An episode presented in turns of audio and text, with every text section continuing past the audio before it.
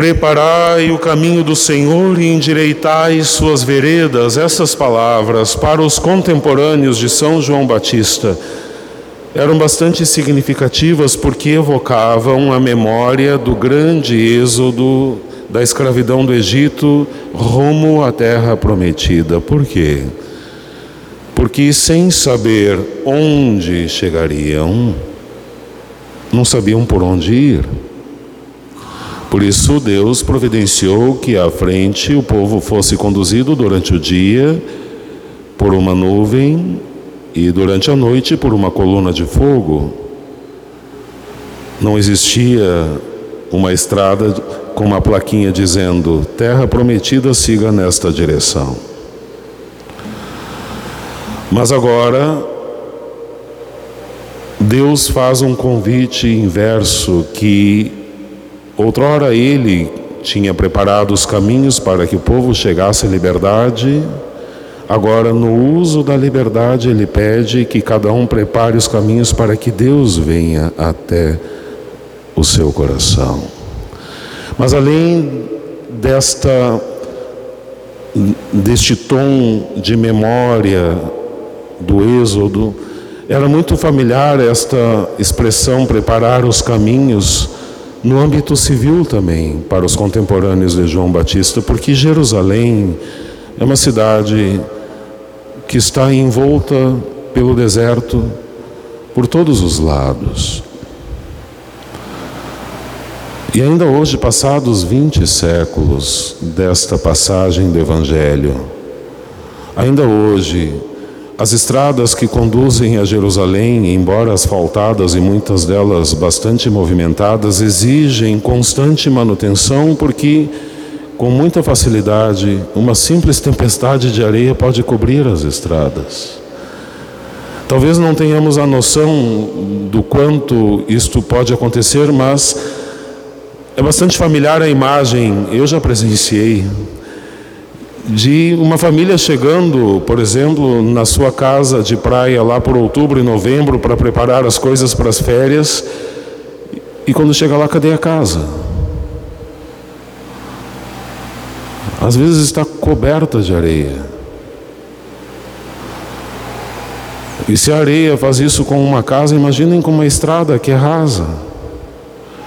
As estradas que conduzem a Jerusalém, sobretudo neste tempo em que foi, foram proclamadas essas palavras que João Batista tomou emprestadas de Isaías, por ocasião das grandes solenidades, como por exemplo na Páscoa dos judeus. Vinham caravanas de todos os lados, e era preciso então que os habitantes, sobretudo os homens, saíssem das muralhas de Jerusalém e preparassem as estradas, ajeitassem. Muitas vezes precisavam ser recriadas porque tinham desaparecido, para que as caravanas pudessem então ter acesso mais facilitado à Cidade Santa. Passando da metáfora ao seu significado espiritual, o que representa para nós este convite que São João Batista nos faz: preparai os caminhos do Senhor. Meus amados, também nós somos como uma Jerusalém morada, fechados em nosso egoísmo. E se a história da salvação nos mostra algo, este algo é o respeito de Deus pela liberdade humana. Ele está disposto a visitar-nos desde que nós o permitamos, desde que nós abramos caminho, desde que nós lhe demos acesso. Ele não força a entrada. Eis que estou à porta e bato. Preciso que abramos. É preciso que permitamos que Ele entre. E como é que nós vamos então preparar os caminhos para que o Senhor venha e encontre-nos abertos a recebê-lo? Como é que nós vamos rebaixar as montanhas e colinas, aterrar os vales, retificar as passagens tortuosas e aplainar os caminhos acidentados? A resposta vai mudar de pessoa para pessoa, de acordo com o estado da sua alma, que será revelado diante de um exame de consciência honesto feito na presença de Deus. Para alguns de nós significará trabalhar a questão do orgulho, para outros a questão da violência, para outros a questão da mentira, para outros a hipocrisia, para outros a superficialidade ou talvez a embriaguez, a gula, a ganância, a preguiça, a inveja, a luxúria, não sei. Cada um de nós tem o seu tendão de Aquiles, tem as suas fragilidades, e meus amados, às vezes a gente age com Deus como agimos na nossa casa com as visitas. Quando recebemos visita na casa, a gente coloca na peça mais bonita, mais ajeitadinha, a gente nunca leva visita no quarto da bagunça. Chega a hora de colocar a refeição à mesa, usamos a louça mais bonita, aquela que está trincada, manchada, estragada, a gente deixa no armário para o uso corrente no dia da semana para aqueles que são de casa. E às vezes nós agimos assim com Deus também na nossa vida, permitamos que Ele entre lá onde as coisas estão bem. E é justamente naquele recanto da nossa alma, mais fétido, podre, feio, nojento, é lá que precisamos permitir que Ele entre para que mude, para que ilumine, para que transforme, para que liberte. E de novo, ele só vai entrar lá, naquele setor da nossa vida onde talvez ele até agora não tenha tido acesso, se nós abrirmos caminho. Não tenhamos vergonha de que Deus entre lá.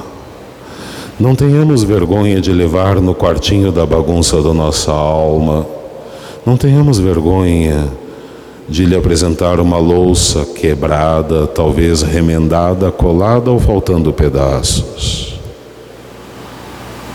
Para isto ele vem, para fazer novas todas as coisas, para nos dar vida nova. Tenhamos a santa ousadia de abrir os caminhos para o Senhor. Eu encerro tomando emprestadas de Hugo de São Vítor, grande teólogo, cardeal, místico do século XII, que comentando esta passagem do Evangelho dizia: É o tempo do advento do Senhor, no qual Deus vem ao encontro da pessoa humana para redimi-la, libertá-la, justificá-la, torná-la feliz. Assim, neste tempo sagrado, devemos exercitar-nos no bem com maior zelo para merecer a sua graça, a graça de sermos visitados mais intensamente. Esforcemo-nos, irmãos, para penetrar na casa do nosso coração, apressando-nos para abrir as janelas para tirar as teias de aranha com o abaixamento de nossa auto-exaltação, para varrer o chão com a confissão de nossos pecados, para colocar as cortinas nas paredes com o exercício das virtudes, para nos revestir de vestes preciosas com a prática das boas obras, para preparar o banquete com a leitura e a meditação da Sagrada Escritura. Que Nossa Senhora nos ajude a colocarmos em prática estes conselhos de Hugo de São Vítor, este pedido que nos faz São João Batista, preparai os caminhos do Senhor. E pedimos isso a Nossa Senhora porque ninguém na face desta terra teve os caminhos de sua alma e do seu coração tão abertos e tão preparados para a vinda do Senhor quanto esta santa mulher. Tão aberta à vinda do Senhor que no seu ventre o Verbo se fez carne. Que o seu exemplo nos valha e a sua maternal intercessão nunca nos falte. Amém.